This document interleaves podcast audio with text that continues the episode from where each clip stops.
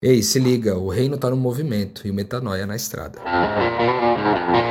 Comigo, Rodrigo Maciel. Comigo, Mari Moraes. E comigo também, Cristal Brito. E na estrada de hoje você vai ouvir. Cozinhar e comer, preparar o próprio alimento, né? Também tem uma, um reverbo espiritual para mim, né? Desse lance de talvez esse momento que eu estou vivendo aqui agora é para eu comer uma comida que eu mesmo vou preparar, não só do ponto de vista material, mas do ponto de vista intelectual, emocional, espiritual, motivacional. Os meus pensamentos, aquilo que eu estou consumindo de opiniões a respeito da minha vida, opiniões é, a respeito do que eu estou fazendo, eu deixar essas opiniões um pouco de lado e eu fabricar as próprias opiniões aqui nesse momento, eu mesmo construir elas aqui dentro. E eu sempre me sentia na posição de serva, precisando estar ali entregando alguma coisa, não gratuitamente pertencer à presença de alguém ou a um lugar. Então, eu tô tirando esse tempo para me curar dá até um pouco da exaustão desse, dessa emoção, sabe? De, de me sentir exausta, um pouco em fadiga, de sempre ter que estar tá fazendo algo para merecer estar em um lugar. E não só ser quem eu sou.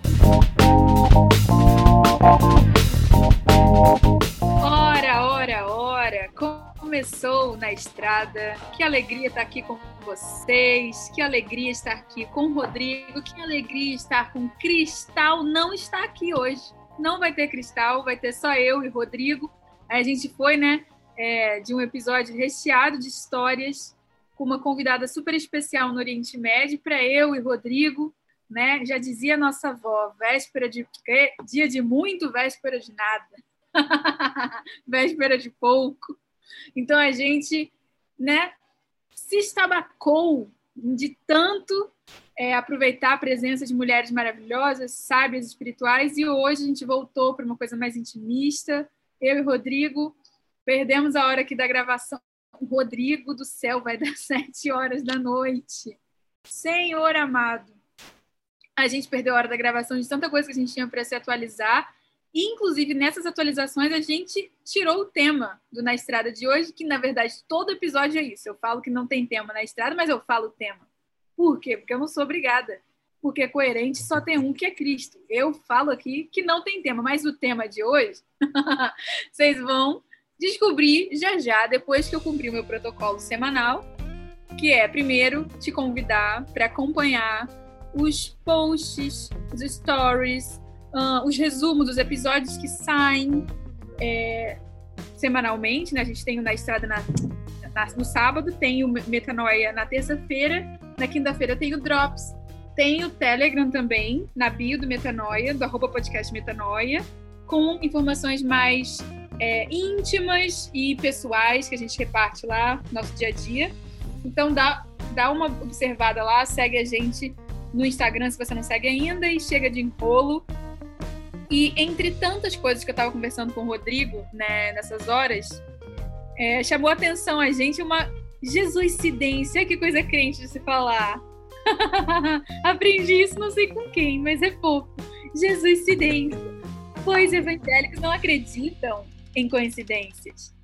É, mas brincadeiras à parte, a gente se deu conta de que a gente não combinou mas estamos vivendo situações quase idênticas pela primeira vez na nossa vida. O Rodrigo, em seus 87 anos. e tá eu. Com essa aí também. tô brincando, tô brincando. Rodrigo, eu esqueci quantos anos você tem, cara. Fala aí, quantos anos você tem? Nem posso falar mais agora. Tô brincando. 30... 38. 38 nesse exato momento. Nesse exato momento, daqui a pouco. Não, Vai no final do ano que você faz. Começo de 2022 ainda, tô 38 ainda. Mas é. esse ano já vou pro 39. Eita! É, eu tô com 27, o Rodrigo tá com 38. E pela primeira vez na vida, estamos num lugar sozinhos, onde a gente pode deixar tudo do nosso jeito. Um cantinho, alugamos, né? A um preço módico, humilde. Um canto para botar nossa cabeça no lugar e planejar, né? Os planos o homem faz, mas quem sabe é Deus, a gente não deixa de sonhar, né? Vamos falar sonhar que fica mais bonito.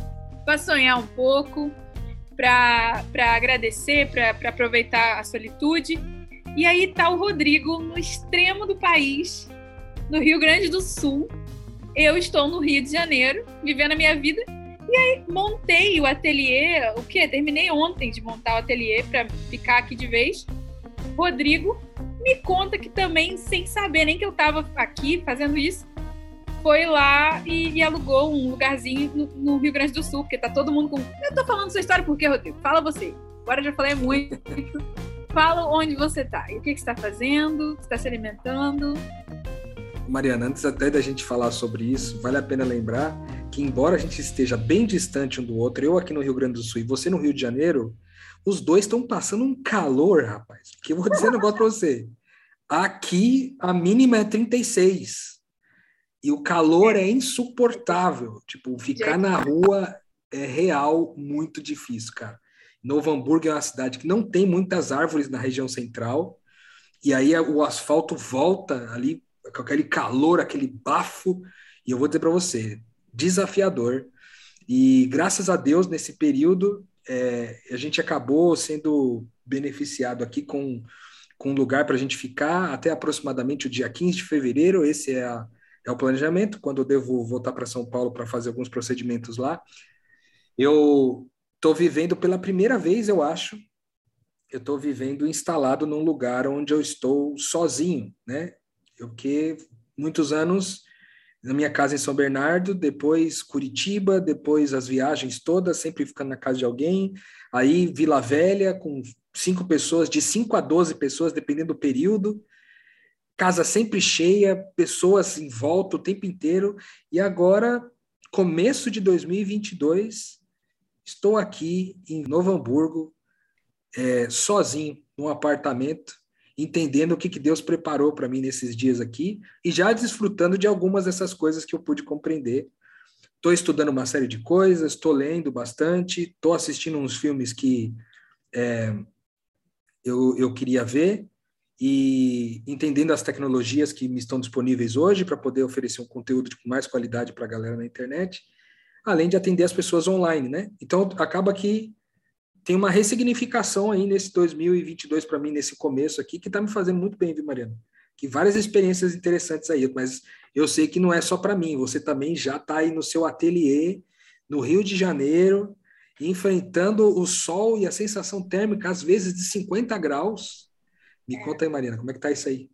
Houve boatos de que tem lugares da cidade, provavelmente Bangu, onde a sensação térmica bate seus 50 graus eu tô aqui no privilégio, né, de tomar uma ducha geladinha, ter um ventinho na minha cara, às vezes ligo ar-condicionado no sol da tarde, né? Mas até que eu nem tô sofrendo tanto quanto poderia sofrer em, em outros contextos. Mas eu me lembro, Rô, que, que eu fiquei muito chocada quando eu descobri que você não, nunca teve um quarto só para você, em 38 anos de vida. Isso para mim foi muito chocante. Enfim, não citou essa primeira parte da sua infância. Você tinha irmãos, né? sua família era significativamente grande para o padrão brasileiro, parece. E, e, eu sou tão oposta nisso, tão oposta.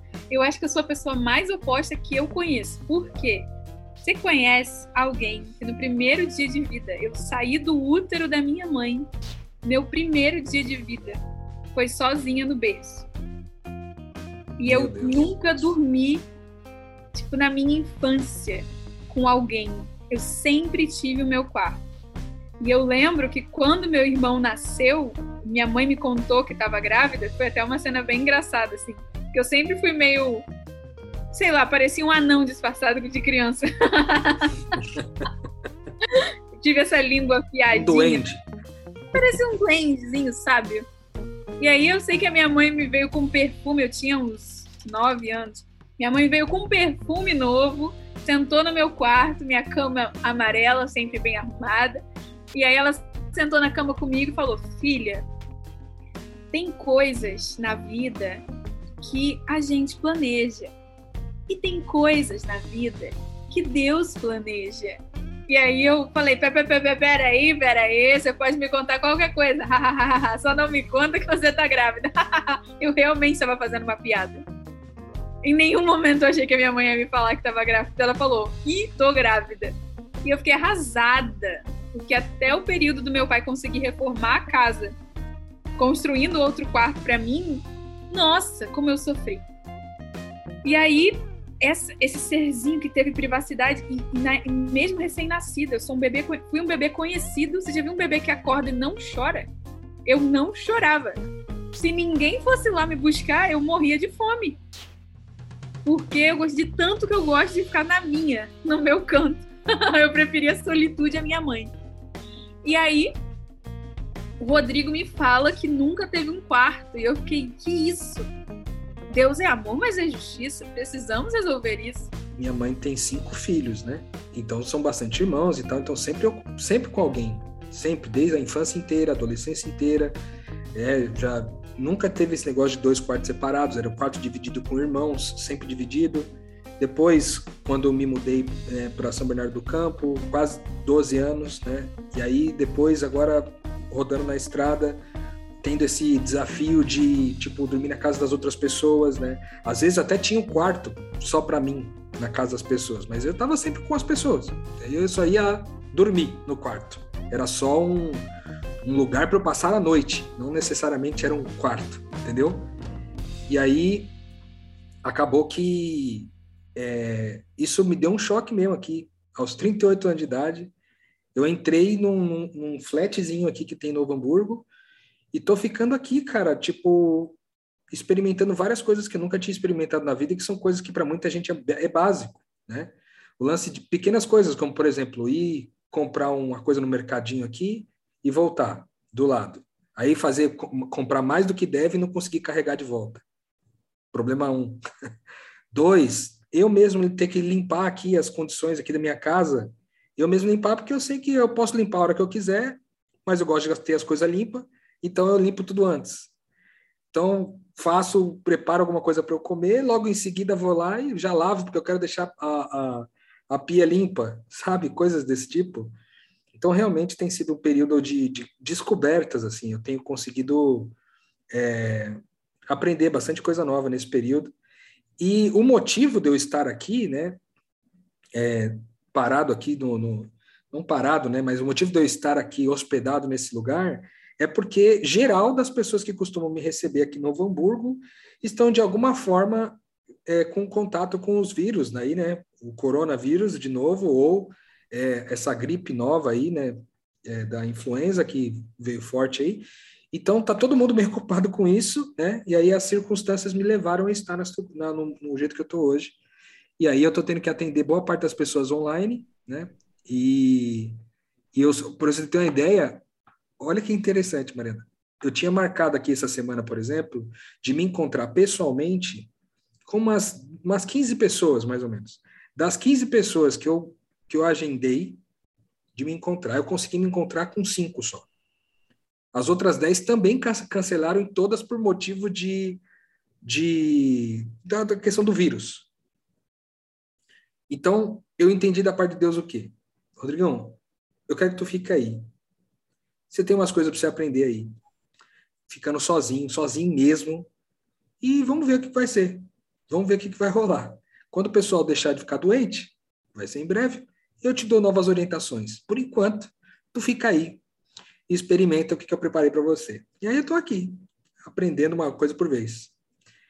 E eu, diferente do meu caso aqui, Mariana, o seu já é um pouquinho mais permanente, né? Ah, com certeza, com certeza. Eu senti que o que eu queria era, pelo menos para uma visão de três anos, né?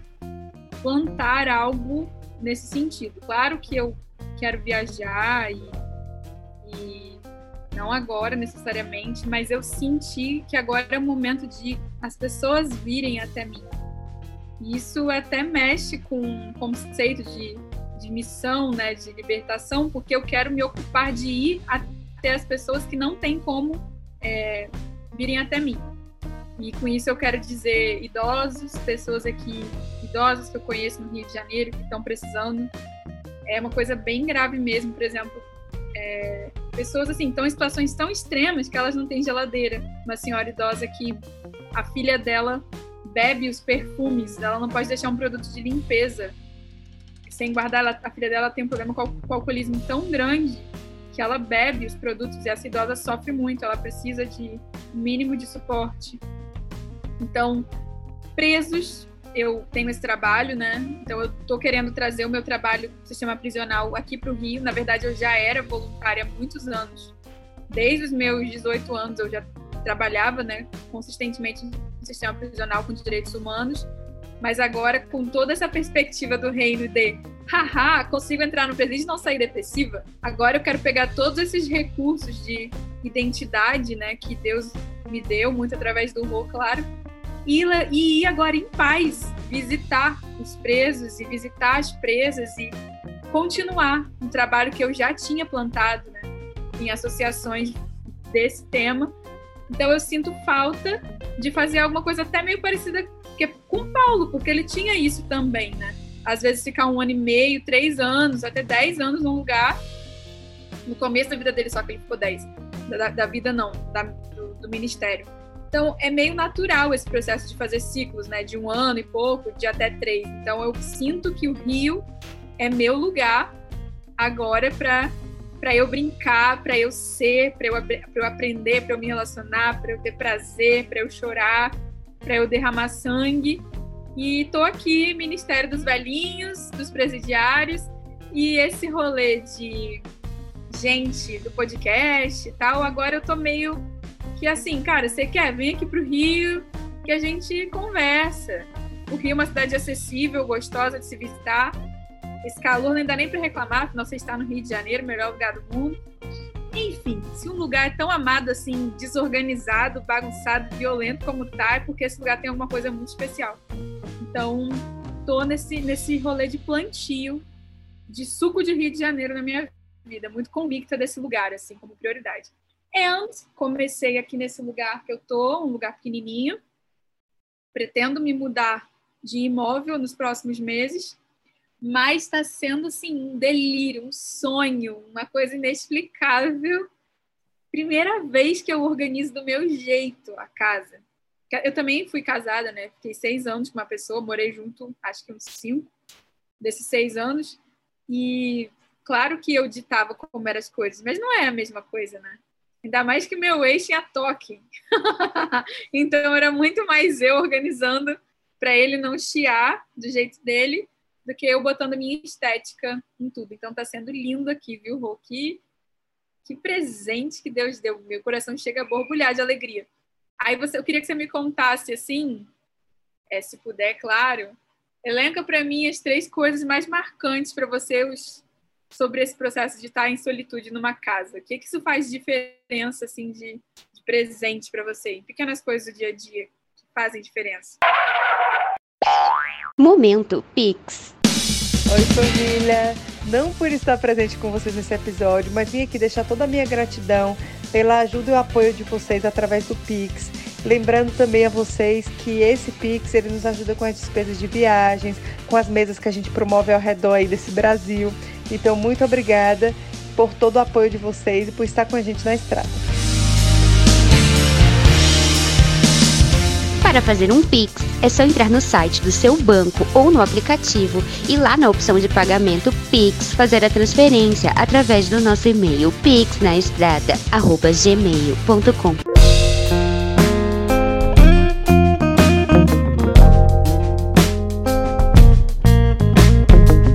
Você usou o número 3 por acaso, Maria? Nada é por acaso, Rodrigo, mas não teve consciência.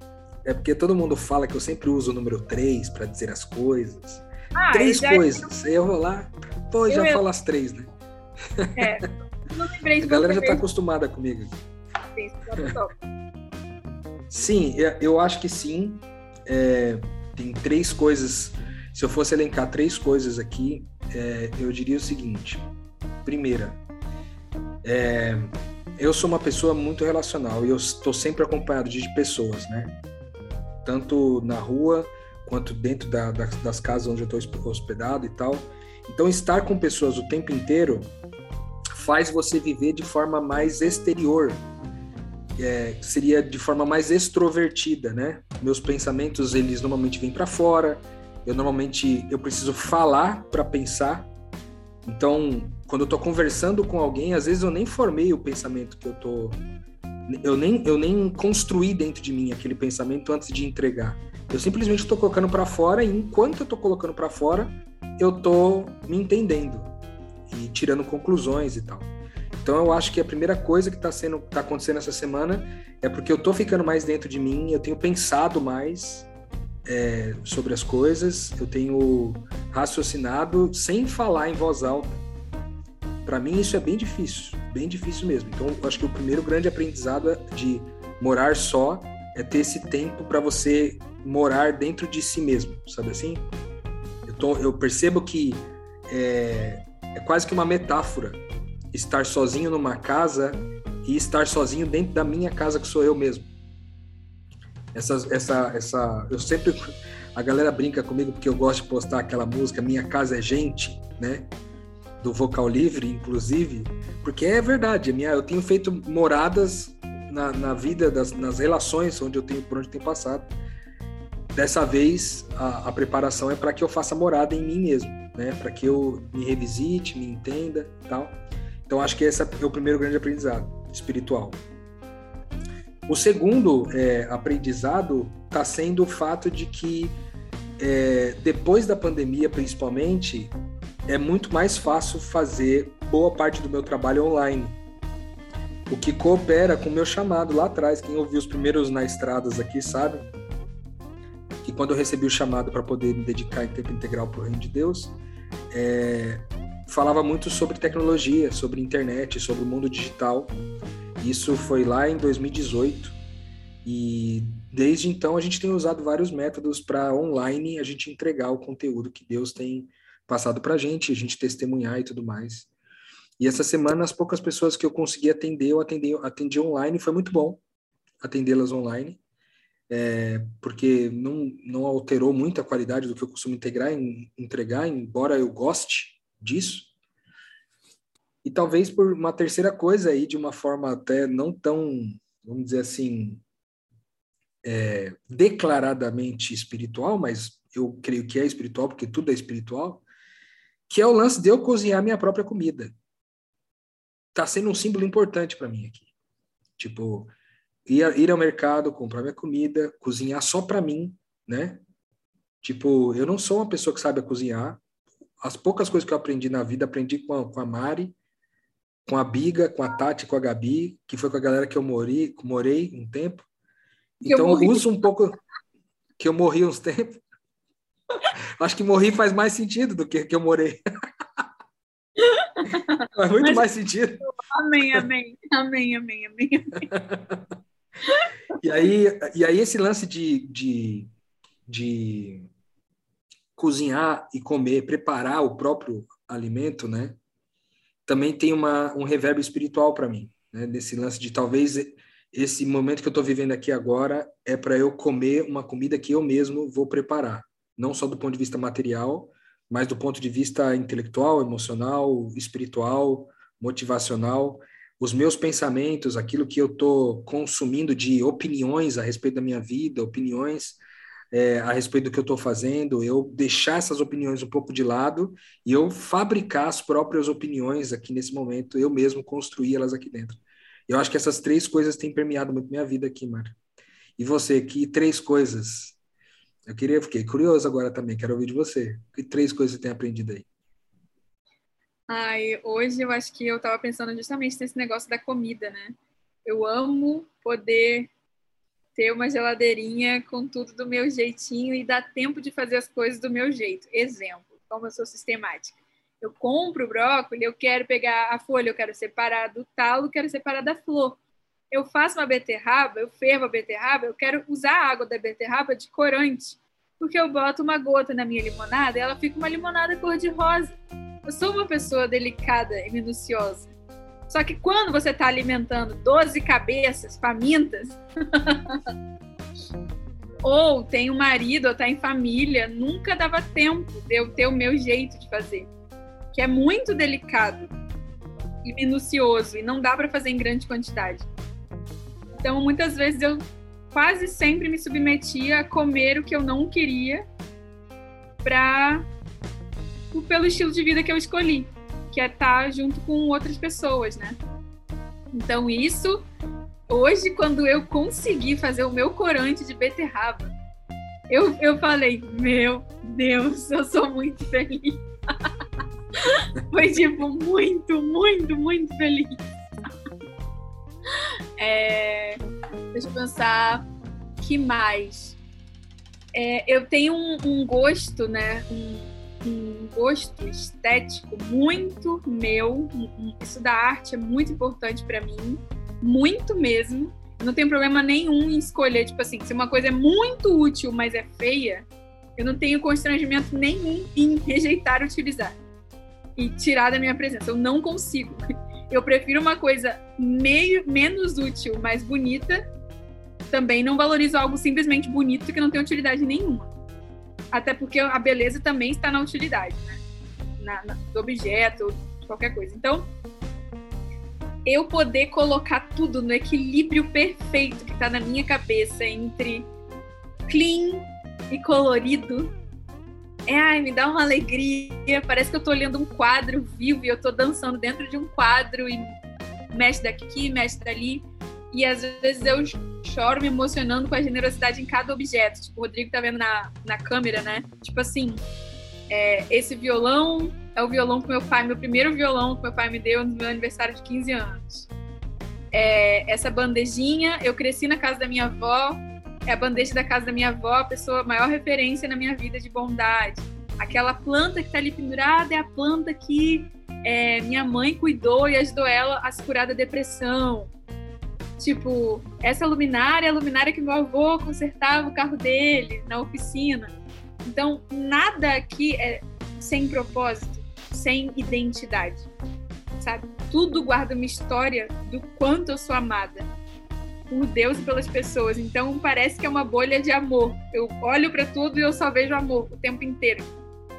E aí essa sensação de viver um quadro vivo de amor abundante, eu não sabia que eu estava precisando tanto me sentir amada, sabe? Me sentir com valor assim. Que até sentir de abrir agora e ser vulnerável é, eu acho que eu não. Eu tomei consciência de um negócio que eu não sabia, que eu escondi atrás de uma eloquência, né, e de uma autoconfiança que eu tinha, mas a verdade é que eu nunca me achei em nenhum momento digna ou apta de ser amada, de ser alvo do amor genuíno de alguém. Eu nunca consegui acreditar que eu conseguiria receber algo só por ser eu, sabe? E mesmo quando eu estava no um processo de estrada, né, nesses últimos três anos, isso acabou me gerando uma reflexão e um processo para eu precisar curar, né? Que é a sensação de que por mais que eu estivesse sendo tratada assim, ó, pão de ló, o povo me mima, o Rodrigo sabe, eu sou uma das pessoas mais mimadas de presente de Deus o tempo inteiro. Eu acho que Deus, ele, eu só materializava essa quantidade de presente, né? Deus só mandava tanto presente porque a verdade é que eu não acreditava que eu merecia. E eu sempre me sentia na posição de serva, precisando estar ali entregando alguma coisa, não gratuitamente pertencer à presença de alguém ou a um lugar. Então, eu tô tirando esse tempo para me curar, tá? Até um pouco da exaustão desse, dessa emoção, sabe? De, de me sentir exausta, um pouco em fadiga, de sempre ter que estar tá fazendo algo para merecer estar em um lugar e não só ser quem eu sou. E está sendo uma chuva de, de, de, cura e aprendizado e alegria me libertar disso em todas as esferas da minha vida. Então, acho que esse ateliêzinho está sendo uma bolha que Deus está cuidando, está tratando meu coração, que comete né, aquilo que aprendi com Frank Viola, que é o pior, pior, pior pecado da igreja, que é o feminino, né, a igreja, a noiva, nunca achar, nunca acreditar no amor que o noivo entrega para ela. E aí ela se entrega à prostituição, ela se machuca, se viola, se violenta, porque ela não consegue acreditar que é possível que o masculino, né, que o noivo, que Cristo a ame desse jeito. E eu cometi muito isso. E infelizmente, todos nós, né? Em uma medida, a gente não consegue acreditar no amor de Deus por nós. Então, no amor dele por nós. Então, eu acho que eu tô num processo de cura até para eu conseguir falar, né? Na missão, porque Rodrigo sabe, eu eu sou desse jeito. Eu não acho que é o único jeito que é certo de, de se fazer as coisas, entende? Mas eu, quando eu vivo algo, eu tenho uma autoridade totalmente diferente. Eu, parece que eu não consigo bancar falar uma coisa só porque eu entendi. Eu preciso dar uma vividinha. Pode durar um dia, mas eu preciso durar um dia ali para falar, eu senti, eu tenho que sentir. Então, tô sentindo esse amor em maiores níveis para conseguir ensinar, não ensinar porque amor não se ensina, né? Para conseguir amar mais e melhor, como o Rô também gosta de falar. Terceira coisa, não posso. Ah, não posso falar, mas posso falar. Não posso falar, não posso falar. Não posso falar. então fala a quarta, Mariana, a quarta. Ai, meu Deus, a quarta. Hum... Qual que é a quarta? Deus me defenderá. Qual é a quarta coisa? Deixa que a terceira você conta lá no Telegram, Mariana. É, é isso aí. A terceira vai ficar pro Telegram. Se, você, se alguém pedir, se alguém lembrar dessa, desse momento aqui, manda aí um direct. Não, não vou falar no direct, não vai ficar. Eu não sei. A essa altura vocês devem imaginar. Ou não, vocês devem estar imaginando algo muito pior do que realmente é. Mas deixa eu ser eu. Deixa eu ser eu, deixa o mistério, né? Tá tudo deixa bem. Eu queria é, comentar com você que ouve a gente aqui. Você sabe que Na Estrada é um programa que fala de gente que está em missão, né? Nos seus, nos seus mais diversos contextos, né? Para nós estar na estrada é, não é só estar literalmente viajando de um lugar para o outro, mas é também estar nesse caminho que a gente sempre fala. O Lucas costuma falar na terça-feira, que é estar nesse, é, nessa caminhada, né? Nós estamos na estrada que nada mais é do que essa caminhada, esse caminho que é Cristo, né? Estar nessa pessoa, estar na estrada, estar no caminho, estar no caminho, estar em Cristo, representando esse Cristo onde quer que a gente pise. E hoje a gente trouxe um episódio um pouco diferente aqui, de falar de uma perspectiva um pouco mais intimista dos nossos momentos aqui, tanto da Mariana quanto meu, de forma que Deus ele atua em tudo, ele atua na, na, na junção de pessoas, no acúmulo de gente, é, na solitude ele também está. Deus está em todas as circunstâncias. Basta a gente mudar os nossos óculos e a gente vai ver sempre que Deus está tentando se comunicar com a gente e que de alguma forma a gente está entregando é, mais para a missão de Deus, seja né, no processo de se relacionar com as pessoas lá em loco, seja no processo de se preparar de se renovar, de restartar, de renovar coisas importantes dentro de nós em momentos de solitude como esse. Graças a Deus, começamos o ano 2022 assim, né, Mariana? Então, Uhul. que venham os próximos dias e as próximas aventuras aí, porque é, com certeza vai ser um, um desafio novo para mim e para você, né? Então, finalizando desse jeito, já sigo aqui com a caminhada do final aqui, dizendo para você a nossa nosso jargão de sempre, que o reino está no movimento e o metanoia está na estrada. Música